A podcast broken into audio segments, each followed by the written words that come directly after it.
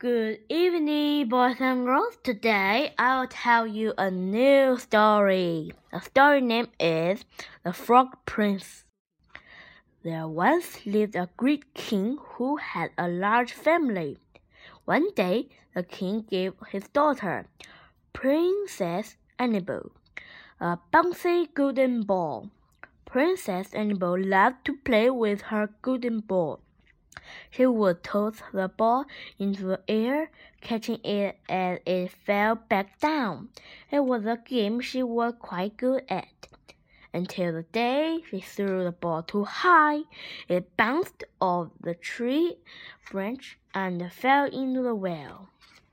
The well was deep, and both ball was gone forever. She was devastated. Please don't cry, said a little voice. Annabel looked around, while the only other creature in the garden was a frog. Did you speak just now? she said to the frog. Of course I did, said the frog. I can get you ball if you will do something for me. Would you like a kiss? said the princess. A kiss? said the frog with a grimace. No, thank you. All I want is for you to invite me to dinner tonight with your family. Certainly, said Princess Annabel.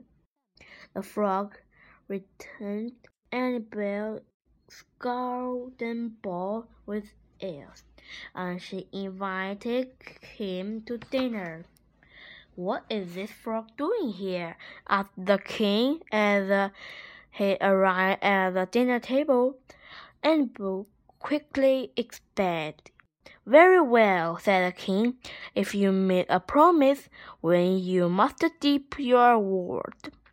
No sooner had the first serving platter been placed on the table than the frog began to eat with missing tonight. The family watched in amazement as the frog serped and dropped all over the royal tablecloth. I hope you have left some room for rest, Annabel said after the keenness the frog had shown her. She wanted to be sure he enjoyed his meal. Here, little frog, you have the first piece of cake. The frog looked up at her with wide eyes and big smiles. He ate his piece of cake in three bits. Suddenly, a strange rumbling came from the frog's tummy. Princess Annabel and her father watched in disbelief as the little frog turned into a boy, a prince. Annabel was in shock.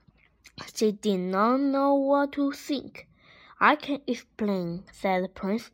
My name is Prince Harry.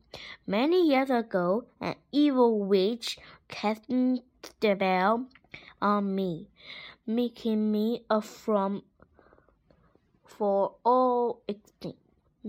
The only way a spell could be broken was for a princess to offer me a piece of cake from the dinner table. Princess Annabel hardly knew what to say. She just stared at the young prince. I've been a frog for so many years, said the Prince Harry. I've not expected to be a frog forever. I am forever for this meal. But you are so young, said Annabel. And will you again when the spell was cast?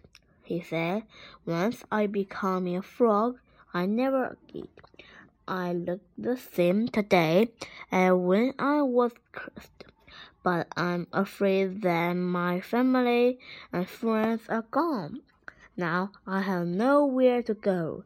The king decided to uh, Prince Harry, you shall leave me with us, said the king. We have more than enough room for you and all the cake you can eat. Prince Harry didn't know what to say. He was overjoyed. The prince absolutely loved his new family. He especially enjoyed playing catch with his new sister, Princess Annabel, and her golden ball. In the end, everyone lived happily ever after. The end. Goodbye. Thank you for the listening. See you next time.